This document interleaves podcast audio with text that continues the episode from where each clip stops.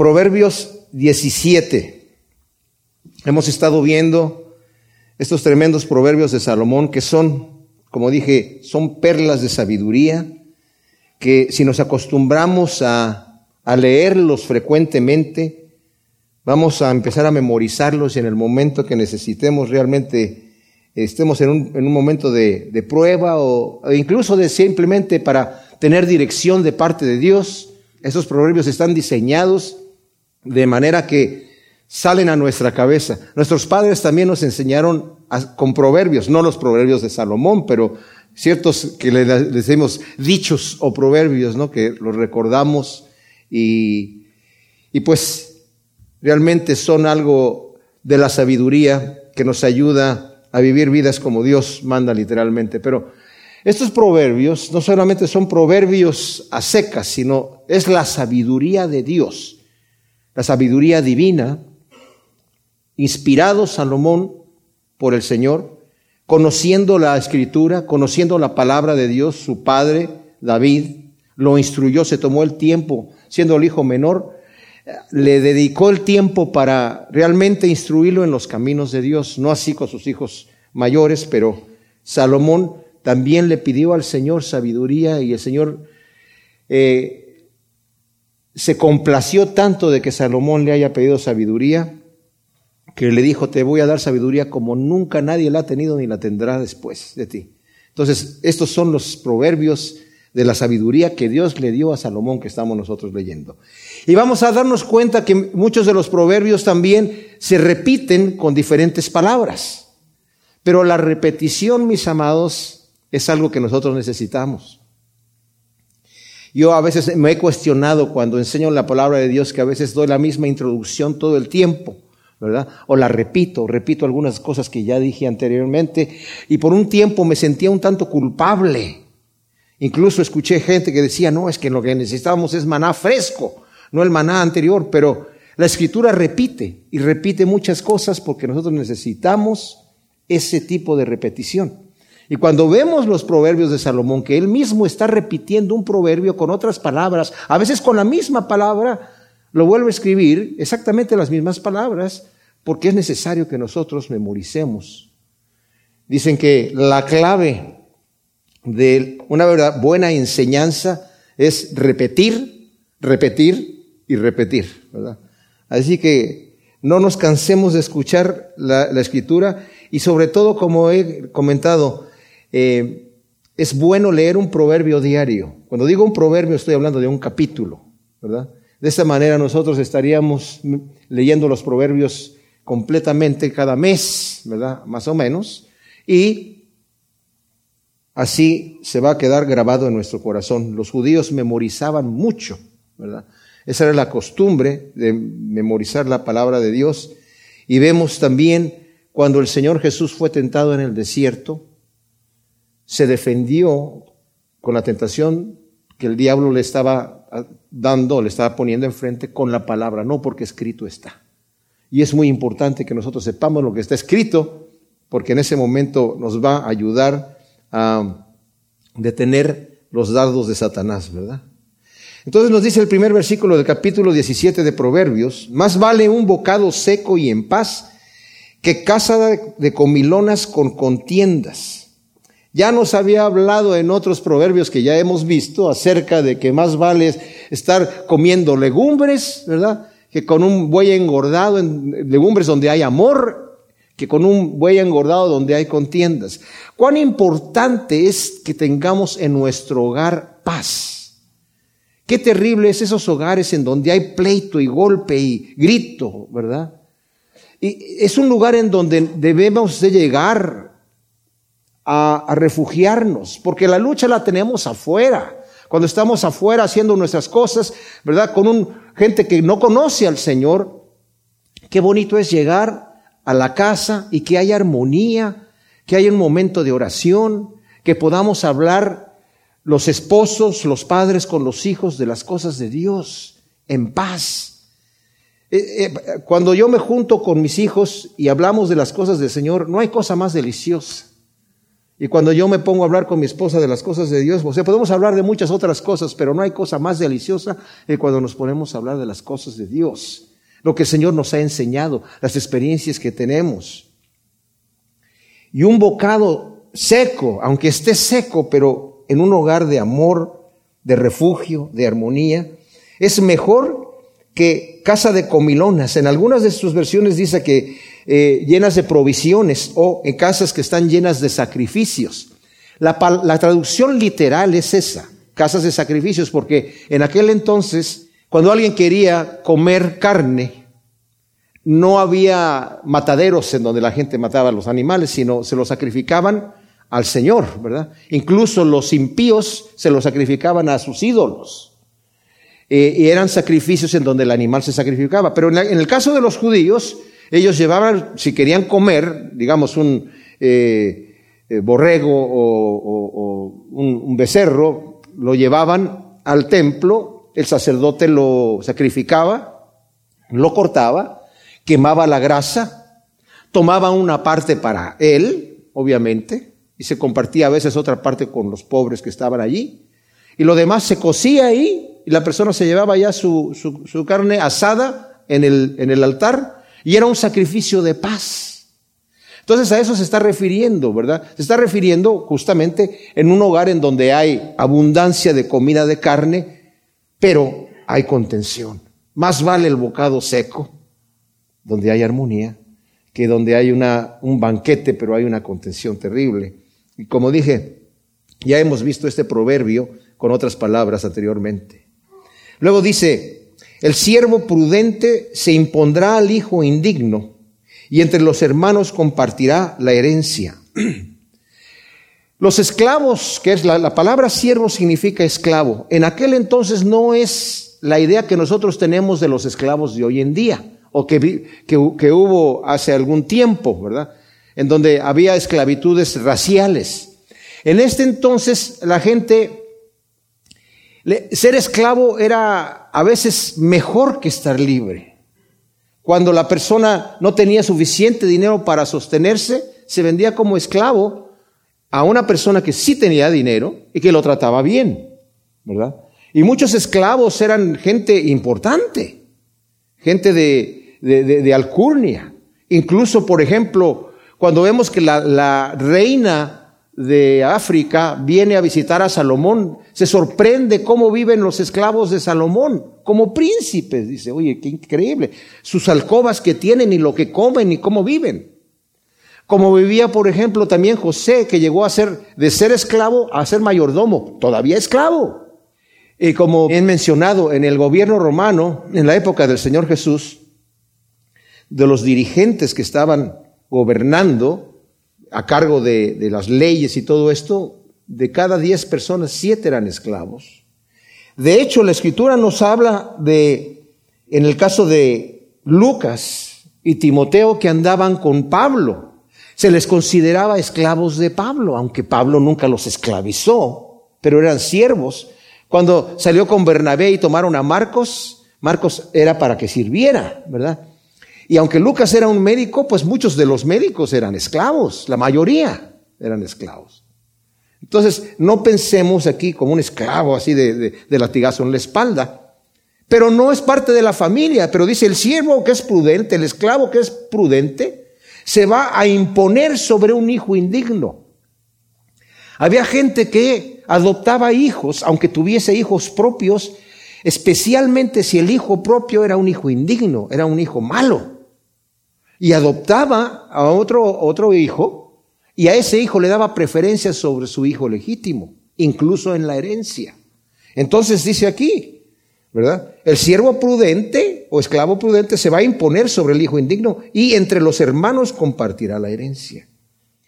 El crisol para la plata y la hornaza para el oro. Así Yahvé prueba los corazones. ¡Wow! Este es un tremendo proverbio, mis amados. Fíjense que el oro y la plata tienen que ser refinados con fuego.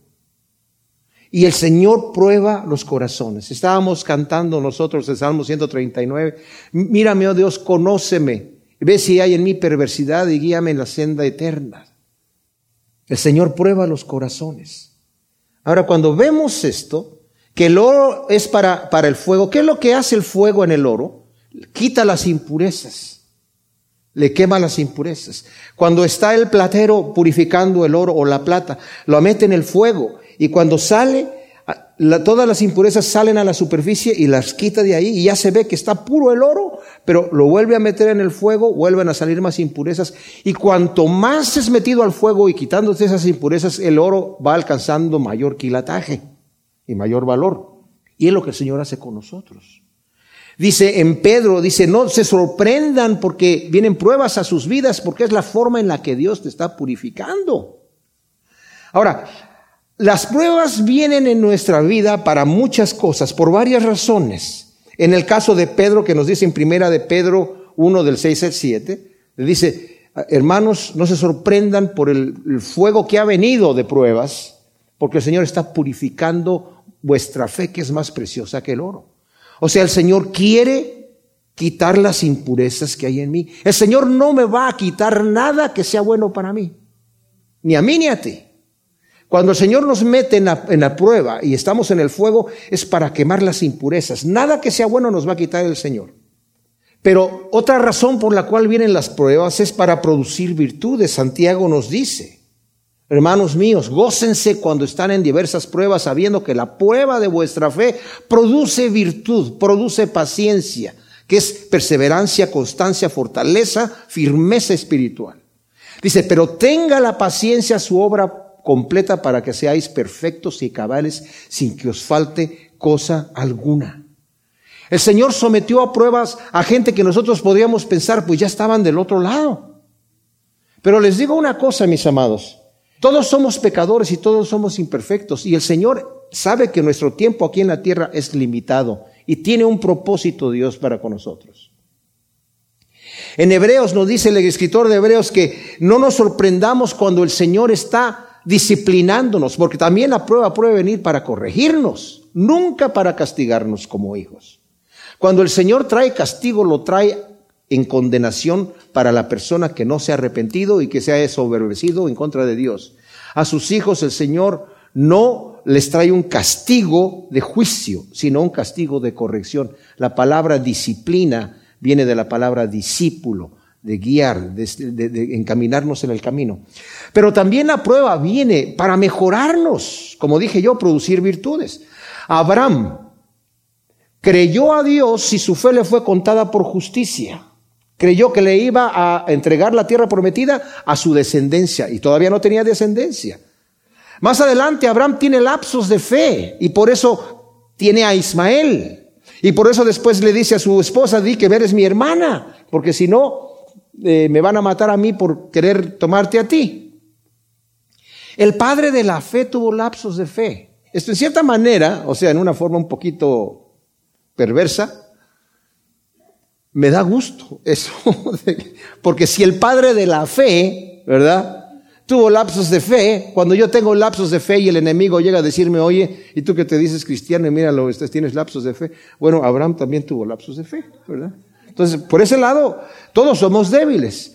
Pero fíjense que Abraham ya era un hombre con una fe tremenda y ya tenía a su hijo Isaac. Y cuando le dice el Señor, quiero que sacrifiques a tu hijo, a tu único Isaac, que me lo sacrifiques. Abraham no lo pensó dos veces, fue a hacerlo. Cuando, levantó la mano para sacrificarlo, el ángel le dijo, no, detente. El Señor sabe que no le negaste a su hijo. ¿Por qué lo hizo? ¿Para hacerle pasar un mal rato? No, mis amados, lo hizo para mejorar su fe todavía. Si la fe de Abraham estaba ya fuertísima, cuando ya tenía a su hijo Isaac, en el momento que la escritura nos dice, que es lo que, lo que razonó Abraham. El Señor le dijo, en Isaac te va a ser llamada descendencia. Y la escritura nos dice que Abraham creyó que Dios lo iba a levantar de los muertos. Porque él dijo, yo lo voy a matar y se va a morir. Pero no ha tenido hijo y el Señor me prometió que me iba a dar un hijo. Pues yo no sé cómo le va a hacer el Señor, pero yo sé una cosa sí sé, no me va a fallar. Y mis amados, eso es fe. A Job el Señor también lo probó. Y la prueba de la fe de Job, creció de una manera impresionantemente. A, a José también lo probó en Egipto. Y la fe de él creció tremendamente. A Daniel también se fue probado cuando fue echado al foso de los leones. Y no vemos ningún pecado en Daniel. Pero la prueba no era porque Dios quería hacerle pasar un mal rato o porque quería decirle, ah, ¿por qué crees que así vas a entrar tan fácil al reino de Dios? El que quiera azul celeste, mijito, que le cueste. No, el Señor no es así. Sino que la prueba viene por ese propósito. Ahora, mis amados, fíjense lo que les voy a decir. Esto es importante. Nosotros estamos aquí temporalmente. Por eso viene el envejecimiento.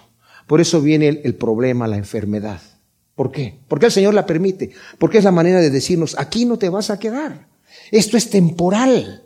Así que aprovecha el poco tiempo que tienes aquí para hacer tesoros en el cielo, para enfocarte en lo que sí va a venir. Como cristianos hemos pasado ya de muerte a vida, pero este cuerpo se tiene que morir aquí, porque la carne y la sangre no pueden heredar el reino de Dios, mis amados. Y de alguna manera vamos a tener que partir de aquí.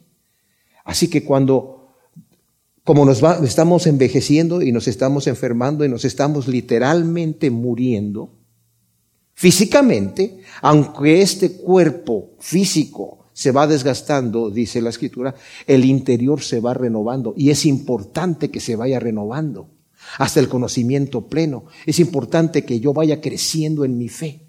Y por eso dice aquí, que el crisol es para la plata y la hornaza para el fuego y el Señor está probando de esa manera los corazones. Al pueblo de Israel le dijo, yo te di maná, no porque maná, el maná fuese muy rico, ay, mira, la mejor comida, para probar tu corazón, para saber si ibas a hacer, a obedecerme o no, para que supieras que no solo de pan vivirá el hombre, sino de toda palabra que sale de la boca de Dios. El malvado hace caso al labio maldiciente y el mentiroso escucha la lengua detractora. El malvado es atraído por los malvados, mis hermanos. Y los blasfemos se divierten haciendo el mal. Al criminal le atrae el otro criminal. A la gente que quiere hacer mal le atraen las pandillas. Se juntan para hacer mal. Al malvado le atrae, es atraído por el malvado. El mentiroso y engañador le gusta escuchar a otros engañadores, nos dice aquí. El mentiroso escucha la lengua detractora. Y tenemos a Nietzsche, a Darkins. Les gusta escuchar la mentira. Al que es detractor ya le gusta escuchar la mentira. Ya se hizo adicto a la mentira. Se soportan unos a otros. Los evolucionistas Wow, es impresionante cómo es esto. Luego nos dice el versículo 5, el que escarnece al pobre afrenta a su hacedor. Quien se alegra de la desgracia no quedará impune. Salomón, a pesar de que era tan rico, sabía que Dios ama a los pobres y espera que sus hijos cuiden de ellos. Más adelante en el capítulo 19 en el versículo 17 nos va a decir, el que da al pobre presta a Yahvé y él se lo devolverá. Y el Señor no se queda endeudado con nadie, les digo, mis amados. El que da al pobre le presta al Señor. Y también en Mateo vemos que el Señor nos dijo, por cuanto lo hiciste a uno de estos pequeños, a mí lo hiciste. Por cuanto le diste de beber y le diste de comer al necesitado, a mí me lo hiciste. Pero luego dice aquí, quien se alegra de la desgracia no quedará impune. Wow. Aquí tengo yo que confesar que también es, esa es una maldad que existe en muchos de los seres humanos, la mayoría, pero existe en mí, ¿verdad? A veces, en una forma perversa, me alegro cuando es castigado a alguien. Por ejemplo, me ha tocado que yo a veces voy en el, como manejo mucho en la carretera, que de repente me pasa alguien por ahí, ¿me entiendes? Y yo, ay, ¿verdad? Si yo, si yo ya iba a 80 millas por hora violando la ley y este ha debido como a 95 o 100 millas por hora, ¿me entiendes? Ojalá que lo paren por ahí. Y cuando me ha tocado ver al policía que ya lo tiene ahí, digo, ay, ay, ay, así te quería ver, mijito, ¿verdad? O sea, a veces está esa desgracia en el corazón. Pero a mí me ha tocado también. Una vez yo venía con mi esposa y iba hablando y veníamos platicando y estábamos así y de repente iba rapidísimo y, y uh, me para el policía. Y me dice, Señor, venía usted a 95 millas por hora. Y yo, wow. Y hasta, preocupado el, hombre decía, ¿por qué? ¿Por qué tan rápido, Señor? ¿Por qué, ¿Por qué maneja así? O sea, yo hasta le vi, perdón, perdón, señor policía, pero y yo me imagino que otros han de haber visto, que me, que me vieron pasar. Ah, sí te quería ver, papá, también. Me tocó. Por eso el que se alegra de la desgracia no va a quedar sin castigo. Ya me ha tocado el castigo. Corona de los ancianos son los hijos de los hijos y honra de los hijos son los padres. Ciertamente los nietos son una bendición, una extrema bendición, son la, la, la, la corona, ¿verdad? Pero los padres piadosos, mis amados también, son una honra para los hijos, los padres piadosos. No conviene al necio la grandilocuencia, cuanto menos al príncipe labio mentiroso. O sea, dice la nueva traducción eh, viviente, las palabras elocuentes no son apropiadas para el necio, mucho menos las mentiras para el gobernante. Sí, o sea, al necio, aunque, aunque tenga mucha elocuencia, nos digo anteriormente en el proverbio anterior, en el del 16, versículo 22, dice, manantial de vida es la sensatez para el que la posee, pero la erudición de los necios es necedad. O sea, por muy elocuente que sea el necio, va a ser necio. Y dice, como que no le queda, ¿verdad? Al necio la, la, elocuencia. Pero ¿cuántos necios elocuentes hay? Que dicen sus necedades, pero lo dicen elocuentemente. Eso, eso, eso no debería ser, pero eso sucede. Y tampoco debería ser que los gobernantes mientan, pero la mayoría de los gobernantes mienten, ¿verdad? ¿Qué político hay que haya llegado a la política allí diciendo, cumpliendo todas las promesas que dijo y, cuando llegó al poder, ¿verdad? Wow. El soborno le, le parece piedra mágica al que lo da. Consigue cuanto se propone. Ahora, el soborno es para torcer la justicia, como lo va a decir el versículo 23, el malvado recibe el soborno bajo la cuerda o bajo el cinto, ¿verdad? Para torcer el curso de la justicia.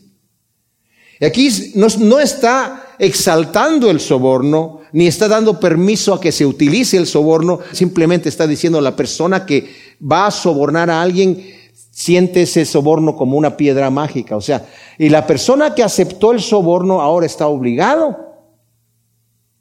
a torcer la justicia. Es incorrecto que esto suceda. Este proverbio no está diciendo qué bonito es el soborno, es como una piedra mágica el que lo da. No, está mal el soborno, como ya lo vimos en el versículo 23. Eh, el malvado es el que recibe el soborno bajo, la, bajo el cinto, ¿verdad? Pero el que lo da también está haciendo mal. El Señor prohibió el soborno en el Antiguo Testamento. Prohibió tanto darlo como el recibirlo, ¿verdad? Pero aquí simplemente está diciendo al que lo da, le parece que tiene una piedrecita mágica en la mano y que todo le va a salir bien. Versículo 9 del capítulo 17 de Proverbios continúa Salomón dándonos estas perlas de sabiduría y dice, quien busca amistad encubre la falta, pero el que reitera la acción aparta al amigo. Aquí no está hablando de encubrir la falta de una forma hipócrita, sino simplemente Encubrir la falta significa, mis amados, tener misericordia. O sea, no importa, esa falta la voy a ignorar como si no hubiera pasado. No se trata de, de, ser tonto. Porque saben que la misericordia, al pasar por alto el agravio, algunos dicen, bueno, entonces, ¿cómo que pasar por alto el agravio? Sí, si alguien te ofendió, deja, pásalo por alto. Entonces es como si me ven la cara de tonto. Bueno, entonces la misericordia es que te vean la cara de tonto. Porque la situación es esta, ¿verdad? El verdadero amor es así. Ya nos había dicho acá en el Proverbio 10, versículo 12, el odio suscita rencillas, pero el amor cubre toda suerte de ofensas. O sea, pasar por alto esto. Pero el que reitera la acción aparta al amigo. Reiterar la falta es insensatez e imprudencia que separa a los mejores amigos. Nos dice la nueva versión internacional, el que perdona la ofensa cultiva el amor, el que insiste en la ofensa divide a los amigos. Versículo 10 dice, una sola reprensión aprovecha al prudente, más que cien golpes al imprudente. El que es prudente es fácilmente corregido. Y se necesita humildad para recibir la corrección. Pero el que es prudente en el momento que se le dice su falta, en vez de ponerse orgulloso y decir, no, pues ¿cómo crees que, cómo crees que yo? ¿Tú me vas a decir eso a mí? No, el que es prudente es fácilmente corregido. La nueva traducción viviente dice, es más efectivo un solo regaño al que tiene entendimiento que cien latigazos en la espalda del necio. O sea, el que es necio, ni con los cien latigazos se va a corregir, ¿verdad? Va a quedar allí, nada más. El 11 dice, el rebelde no busca sino camorra, pero le será enviado un implacable alguacil. Bueno, aquí la palabra que se traduce en esta versión como alguacil es mensajero, en la palabra melaj en ah, hebreo, que significa mensajero. O sea, Dios va a enviar un mensajero cruel. Dice la nueva versión internacional, el revoltoso siempre anda buscando camorra, pero se las verá con un mensajero cruel. Dios se encarga de castigar al revoltoso, al peleonero, al pendenciero, que quiere problemas, que quiere riñas, que quiere eso. El Señor eventualmente le va a enviar un mensajero cruel que lo va a castigar. Mejor toparse con una osa despojada de su cría que con un necio empeñado en su necedad. ¡Wow! Ese creo que ya no necesita explicación, ¿verdad? Una osa despojada de su cría es ferocísima, pero es feroz también un necio que está empeñado en su necedad y no quiere salir de allí. No hay quien lo quite de ahí. El discutir con un necio es necedad casi para nosotros, ¿verdad? Porque si no quiere entender, hay que dejarlo allí. A veces hay que cerrar la boca y decir, esta persona no va a entender, porque se va a enojar, va a ser peor su reacción, más hostil y violenta que una osa que le hayan quitado su cría.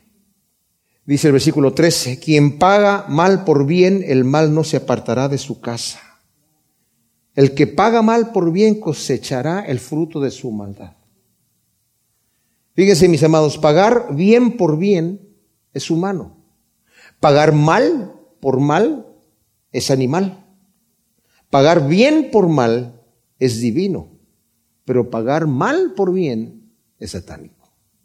Cristo nos enseñó que debemos amar a nuestros enemigos en Mateo 5 del 38 al 49. Dice, tú oíste que fue dicho ojo por ojo y diente por diente. ¿Y eso quién lo dijo? Lo dijo el Señor en el Antiguo Testamento. Pero yo te digo ahora, no resistas al que es malo. Bendice al que te maldice. Hazle bien a tu enemigo. Eso es lo que es divino, para que seáis hijos de vuestro Padre que está en los cielos, que hace salir su sol sobre justos e injustos. Suelta el chorro el que comienza una riña. Antes de ensarzarte, abandona la porfía. Dice la Reina Valera contemporánea, el comienzo de un conflicto pronto se vuelve un río desbordado. Es mejor controlarlo antes que se desborde. O sea, no te metas en el problema. Cuando empieza el conflicto a surgir, salte de ahí. No vale la pena. Yo tenía dos tíos que no se llevaban bien, no se podían ver la cara. Y cuando teníamos las reuniones familiares, si uno iba, el otro no iba. Así. Nunca los pude ver juntos en el mismo cuarto. Pero me decían mis papás y mis otros tíos, que eran los mejores amigos. Y por una tontería, por una estupidez, se pelearon y ese conflicto se fue haciendo grande hasta el punto en donde ya nadie se pudo ver la cara. Qué terrible es eso, ¿verdad? Y por eso dice, el que comienza la porfía, el pleito, va a soltar el chorro, es como que se desborda una presa y empieza ahí el problema y al rato no se va a poder controlar. Salte de ahí en el momento que tú sepas que eso está sucediendo, pon la otra mejilla. El que justifica al impío y el que condena al justo, ambos igualmente son abominación a Yahvé. El Señor juzgará a los jueces injustos que justifican al impío y que condenan al justo. Aquel dinero en mano del necio para adquirir sabiduría si no tiene entendimiento. O sea, ¿de qué le sirve al necio poseer dinero? La, la, nueva versión internacional dice, ¿de qué le sirve al necio poseer dinero? ¿Podrá adquirir sabiduría si le faltan sesos? me gusta eso. Dice la nueva traducción viviente, es absurdo pagar por la educación de un necio, puesto que no tiene deseos de aprender. Y eso es verdad. O sea, como dice aquí, ¿para qué le sirve el dinero en la mano del necio? ¿Para, para qué enviarlo a la escuela, a la universidad, si no al final no quiere aprender? Porque es necio. No tiene entendimiento. Aunque el necio pueda pagarse las mejores escuelas por su falta de entendimiento, que es humillarse para conocer la verdad, seguirá siendo un necio. Ya vimos que la erudición del necio es necedad. Esto me llama la atención, mis amados, porque si yo soy necio, pero hay necios inteligentes que van a las escuelas, a las universidades, pero no van a aprender, no, no son amadores de la verdad, son amadores de la mentira y van a aprender la mentira que está allí. Entonces, ¿de qué les sirve educarse tanto? Al final su erudición, como nos vimos en el, eh, eh, anterior, 16-22, en la segunda parte de este proverbio, 22b, la erudición del necio sigue siendo necedad, por muy erudito que sea y muy sabio que sea, va a seguir siendo un necio. En todo tiempo ama el amigo y el hermano nace para el tiempo de adversidad. Un verdadero amigo ama en todo tiempo y en momentos de adversidad se comporta como un hermano. Dice la reina Valera contemporánea, el amigo ama en todo momento, en tiempos de angustia es como un hermano. Algunos ven esto no incorrectamente como el hermano es el que se levanta en el momento de adversidad porque el amigo sí es amigo, pero el hermano se pelea. No, se está refiriendo aquí a hermanos que realmente llevan una buena relación. Desafortunadamente en nuestro, nuestro mundo hoy en día vemos muchos conflictos, ¿verdad? Familiares en donde los hermanos no se llevan bien. Pero yo me acuerdo, yo crecí, mi padre tenía una hacienda en México, entonces eh, íbamos a estudiar a la escuela y luego nos regresábamos a la hacienda ahí. Y mi único amigo, mis, mis amigos eran mis hermanos, o sea, tenía dos hermanas y un, y un hermano. Y literalmente mi hermano era mi mejor amigo. Y a ese tipo de amistad se está refiriendo aquí, ¿verdad? Versículo 18 dice, anda falto de juicio quien da presto la mano, saliendo fiador de su vecino. Ya nos dijo en el Proverbio 6 del 1 al 5, en el Proverbio 11, 15, el problema de salir como fiador. Ahora, nosotros eso culturalmente tal vez no lo entendemos, porque decimos, oye, pero salir como fiador es para ayudar a una persona que está en necesidad. Pero aquí se está refiriendo al, al vecino. No se está refiriendo a que tú vas a ayudar a un pariente tuyo, aunque también la Biblia te dice, ten cuidado. Y cuando vimos el Proverbio 6, dice, si ya te enredaste con tus palabras saliendo como fiador de un extraño, humíllate y líbrate antes de que te caiga el hacha en la cabeza, ¿verdad? De que tengas que estar pagando. Y acá yo lo veo más bien como una situación de orgullo. ¿Verdad? De que la persona quiere decir, yo puedo, puedo salir adelante por ti. Así que una situación de culturalmente de aquel entonces, pero también de orgullo, de yo te saco del problema, no importa, yo pongo la cara por ti. Ten cuidado, dice aquí. Es falto de juicio el que da presto la mano, el que era como firmar el, el contrato, ¿verdad? Y dice aquí, para salir fiador de su vecino. Versículo 19 dice, el que ama la disputa ama la transgresión. Quien abre mucho la puerta busca su propia ruina. El que le gusta el pleito, le gusta el pecado que es deliberado. La transgresión es pecado deliberado. El que le gusta el pleito, le gusta deliberadamente el pecado. Ya vimos que el Señor nos dijo que pusiera la otra mejilla. Esto es lo contrario a eso es buscar el pleito. Ahora, quien abre mucho la puerta busca su propia ruina. algunas de sus traducciones dicen quien levanta mucho su puerta o quien hace grandes sus puertas. Pero esa traducción está un poco como fuera de, de lo que está diciendo aquí. Dice la nueva versión internacional. la traducción me gusta mucho. Dice, al que le gusta pecar, le gusta pelear. Y el que abre mucho la boca, busca que se la rompan. Así que mejor calladito, ¿verdad? Y, es verdad, ¿eh? Hay personas que, hay, gente que se mete en el pleito de otro y terminan, ¿verdad? A veces hay que, hay que, hay que, hay que, quitar las manos, ¿verdad? Y aunque a veces uno lo, lo, lo, haga con buena intención. Una vez estaba aconsejando a una, a una mujer que eh, venía a quejarse de su marido que la trataba muy mal. Y cuando yo trabajaba en esta iglesia, por lo general aconsejaba yo una vez a una persona y así venía dos o tres veces era como que pues hay algo raro allí. Ya cuando vino la tercera vez le digo, mira, no tiene caso que sigamos platicando tú y yo, porque lo que tú me estás diciendo es quejando de tu, de madre herido y yo no, y yo te digo, sí, pues lo que tú me dices está mal lo que está haciendo el, hombre. Pero tiene que, que venir aquí. O sea, yo te puedo decir que está mal, pero no puedo arreglar el problema. Vengan los dos juntos, si no, no, no, no, no, no tiene caso. Y llegaron los dos juntos. Entonces cuando ya llegó y se sentaron ahí, yo le dije, mira, tu esposa dice que estás haciendo esto y esto y esto y esto y esto y esto y esto y esto. Pues no, le digo, ¿cómo vas a decir? Y la mujer, ¡eh! se puso a defenderlo, no me le hable hacia mi marido. Entonces dije yo, el que abre mucho la boca busca que se la rompan, váyase a su casa. no, pues cómo. El corazón tortuoso nunca hallará el bien, y el de lengua retorcida caerá en la desgracia. Dice la nueva versión internacional, el de corazón perverso jamás prospera, y el de lengua engañosa caerá en la desgracia. O sea, es el contraste con el corazón recto y la lengua veraz.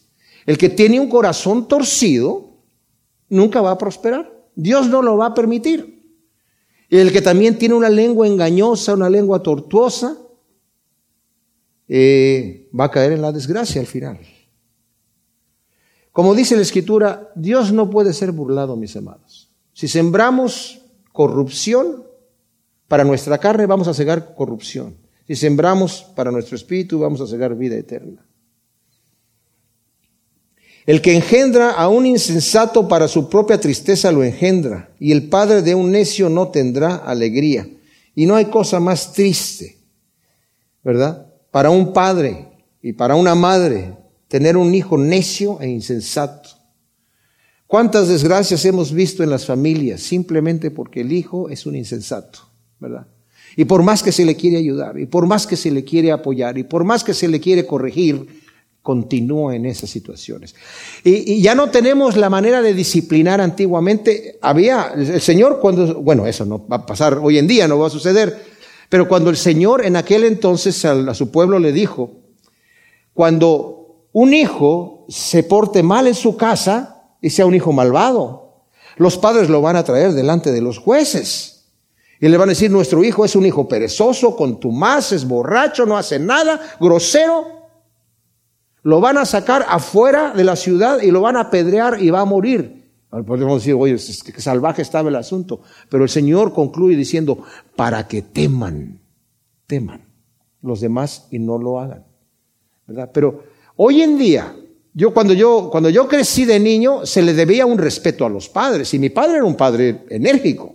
No podía yo levantar mi voz delante de él sin que recibiera yo una bofetada. O sea, por lo menos. No, no me atrevía. Pero cuando veo yo hoy en día cómo, cómo, cómo les hablan los hijos a veces a los padres, es como, yo les he dicho, ¿no? Un día vi un niñito allí en la tienda que estaba con su mamá, y dije yo, wow, este, qué vergüenza. Daban ganas de darle una buena tunda a la mamá por no corregir al muchacho. El corazón alegre es una buena medicina, pero el espíritu quebrantado seca los huesos.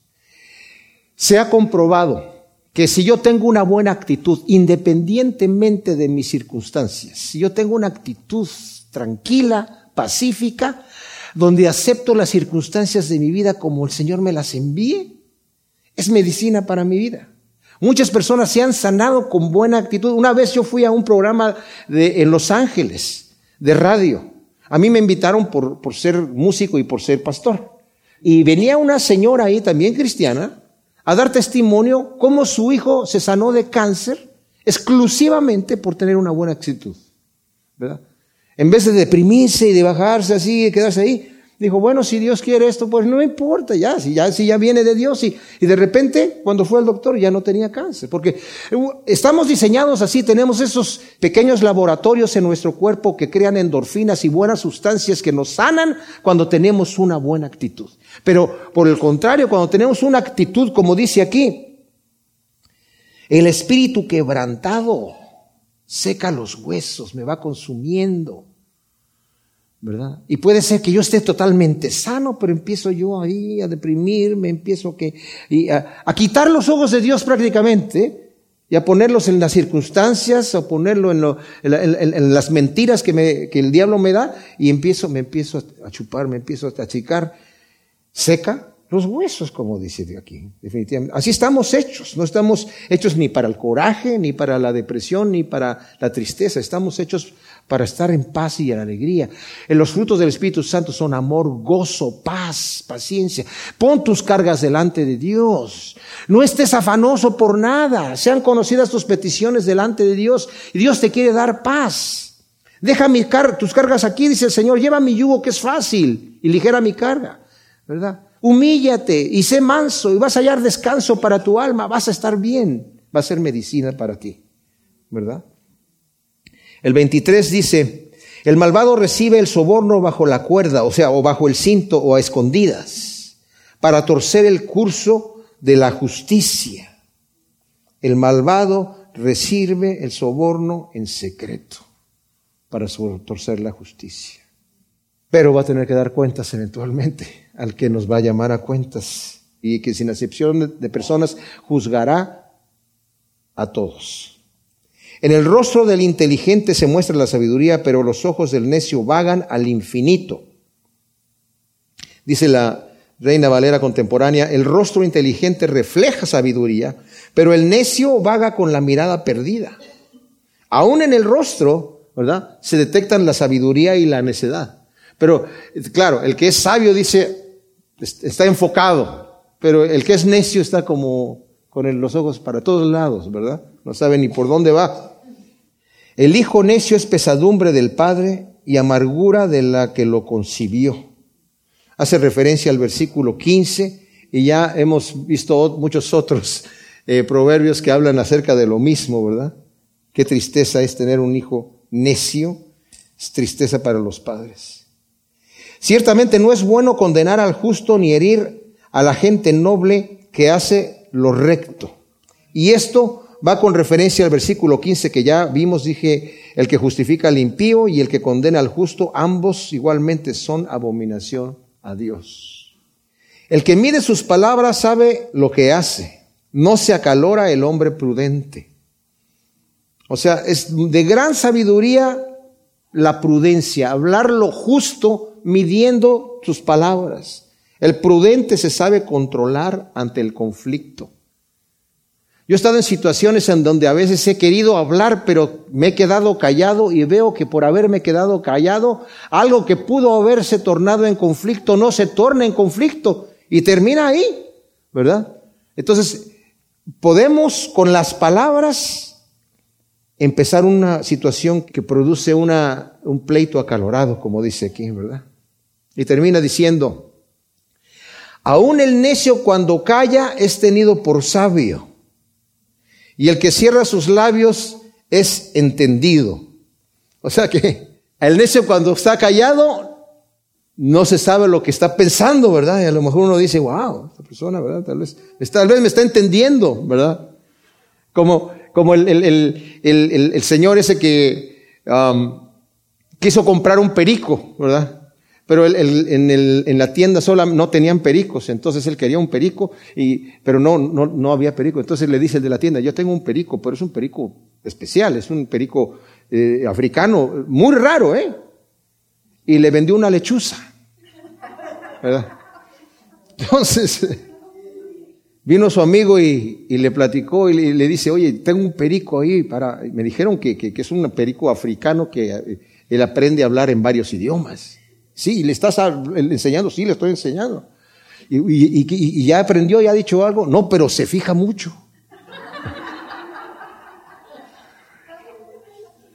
Si no dice ninguna palabra es tomado por sabio. Es mejor quedarse callado, dice Chuck Smith, es mejor, es mejor quedarse callado y que la gente sospecha que eres tonto que abrir la boca y confirmar la sospecha, ¿verdad? Así que nos vamos a ir calladitos de aquí, ¿verdad? Midiendo nuestras palabras. Gracias Señor te damos por tu palabra, Señor, de sabiduría y de amor, de inteligencia. Y te pedimos que la siembre, Señor, en nuestros corazones para que produzcan su fruto a ciento por uno en el nombre de Cristo Jesús. Amén.